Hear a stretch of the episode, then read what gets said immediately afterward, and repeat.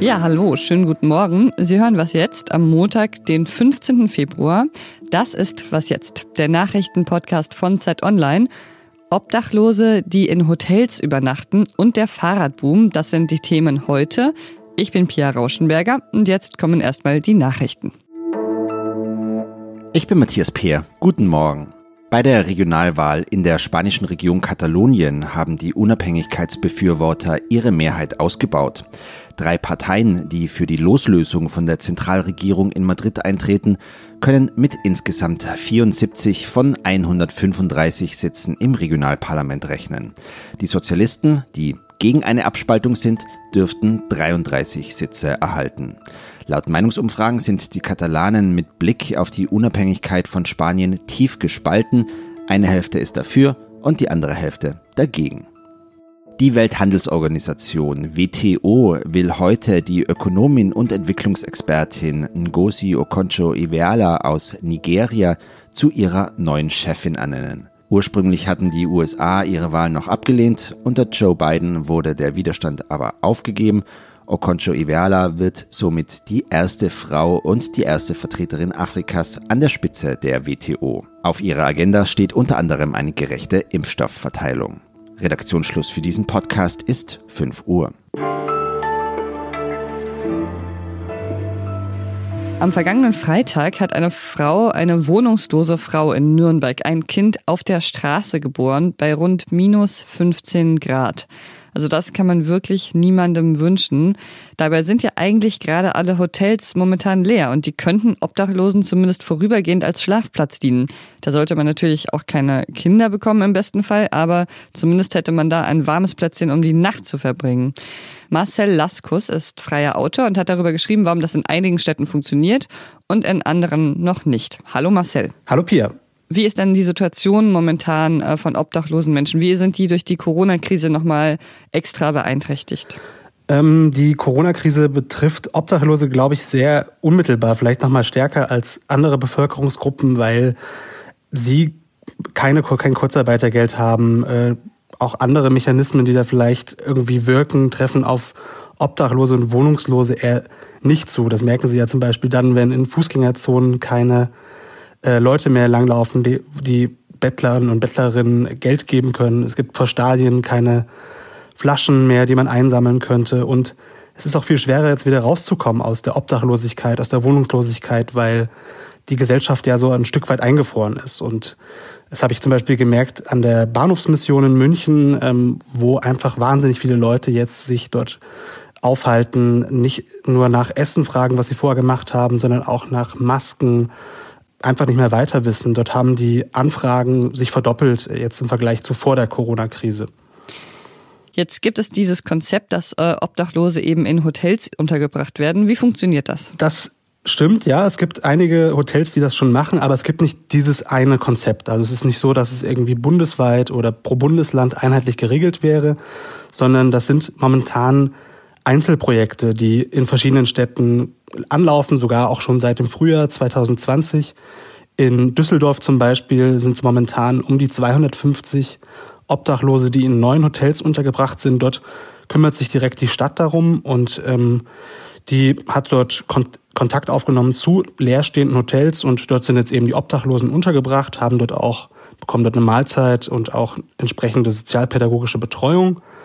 In Hamburg zum Beispiel, dort ähm, sind zwei Hotels, also ein Hotel, ein Hostel, das ebenfalls jetzt gerade ähm, Wohnungslose, Obdachlose ein Bett anbietet, aber dort wird es über Spenden finanziert, über eine Initiative. Dort fließt das momentan noch nicht von der Stadt. Und okay, und warum gibt es das dann noch nicht überall? Also ich glaube, weil es natürlich erstmal total total sinnvoll klingt ähm, im ersten Moment, dass Hotels stehen leer, Menschen sind gerade in der Kälte auf der Straße, also warum kann man diese beiden nicht zusammenführen, die leeren Betten und die Obdachlosen, die draußen frieren. Aber in der Praxis ist es natürlich nicht ganz so leicht. Ich meine, da sind die Hoteliers, die gerade sowieso schon sehr große Schwierigkeiten haben, natürlich jetzt irgendwie ähm, durch, durch diese Zeit zu kommen, die vielleicht auch darauf hoffen, dass sie in ein paar Wochen schon wieder aufmachen. Da muss man sich natürlich überlegen, will man jetzt ähm, Obdachlosen diese Möglichkeit geben? Also ich habe wahrgenommen, dass da auf jeden Fall die Bereitschaft da wäre, die Empathie, die Nächstenliebe.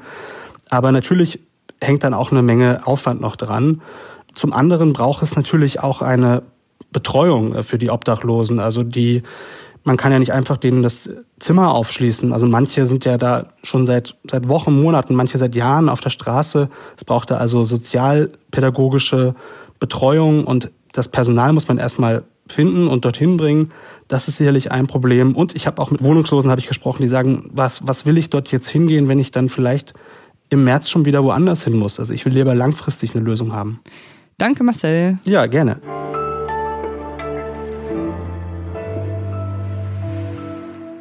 Und sonst so? Ab Anfang März dürfen Friseure ja wieder öffnen in Deutschland und ähm, dass es wirklich auch gut sein kann für die Gesellschaft, wenn die Friseure wieder offen haben, das äh, zeigt eine Initiative aus Großbritannien. Da werden FriseurInnen schon seit einiger Zeit darin äh, trainiert, beim Smalltalk nicht einfach über das Wetter oder über dies und das zu sprechen, sondern über Organtransplantationen und eben, dass man Organe spenden kann. Diese Initiative gibt es schon länger, die ist ziemlich erfolgreich damit, Menschen über das Thema aufzuklären und sie als potenzielle Spender zu gewinnen. Und dieses Konzept, das will man jetzt eben übertragen. Beim Haare schneiden soll jetzt in Großbritannien übers Impfen gesprochen werden. Und die Hoffnung ist, dass man damit dann Zielgruppen erreicht, die man sonst eben über die Medien nicht so unbedingt erreicht und die eben den Medien vielleicht auch weniger vertrauen als ihrer Friseurin, die einem da gerade so durch die Haare fährt und vielleicht eine schöne Dauerwelle macht oder was auch immer.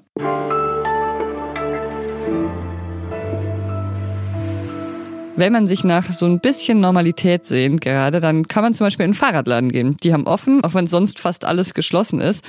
Und äh, der Fahrradbranche geht's auch tatsächlich relativ gut. Die wächst und wächst und wächst. Und Andrea Reidel ist freie Autorin und hat darüber für Zeit Online geschrieben.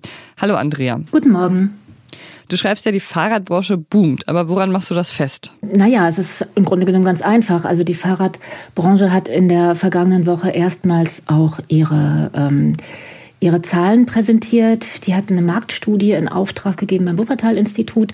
Da sieht man halt, also zum einen, dass die Beschäftigungszahlen sehr stark äh, gestiegen sind und äh, auch die Umsätze und besonders deutlich wird das auch noch mal an dieser ganz jungen Branche, die sich mit Dienstleistungen auf Dienstleistungen konzentriert. Äh, ein Beispiel dafür ist das Dienstrad-Leasing. Das funktioniert ja erst seit 2012, seit die Bundesregierung äh, Dienstradleasing eingeführt hat. Und äh, von in der Zeit, in den letzten vier Jahren von 2014 bis 2019, sind da die, ist da der Umsatz von 80 Millionen auf 560 Millionen gestiegen. Hängt dieser Boom eigentlich auch mit Corona zusammen? Ähm, naja, im vergangenen Jahr haben dann viele einfach das äh, Fahrrad als Autoersatz oder auch zum, für die Freizeit entdeckt. Und dadurch sind diese, haben unheimlich viele Leute tatsächlich ein neues Fahrrad gekauft. Das sind ähm, ungefähr eine Million mehr als in den Vorjahren. Okay, und dann äh, steht in dem Text auch, dass es eigentlich zu wenig Nachwuchs gibt in der Fahrradbranche. Warum ist das so? Naja, also ich denke, dass ähm, viele die Fahrradbranche noch gar nicht so als interessanten Arbeitgeber auf dem Schirm haben. Wenn man das ein bisschen überspitzt betrachtet, kann man noch immer, haben viele vielleicht noch so den äh, Fahrradmechaniker im Kittel und mit schmierigen Händen im Sinn. Aber es ist ja inzwischen ein total breites Feld. Also man muss ja nicht sich ja nur mal die Fahrzeuge angucken, die es bislang jetzt inzwischen gibt. Also es reicht ja vom Puckyrad, E-Bike, Rennrad, Mountainbike bis hin zum Cargo-Bike für Familien, Cargo-Bike für äh, den ganzen Wirtschaftsverkehr, für Lieferanten. Aber inzwischen gibt's ja auch ähm, die Cargo-Bikes als Zweisitzer mit Kabine. Also es ist ein unglaublich breites Feld, was äh, das Thema Fahrrad inzwischen beinhaltet.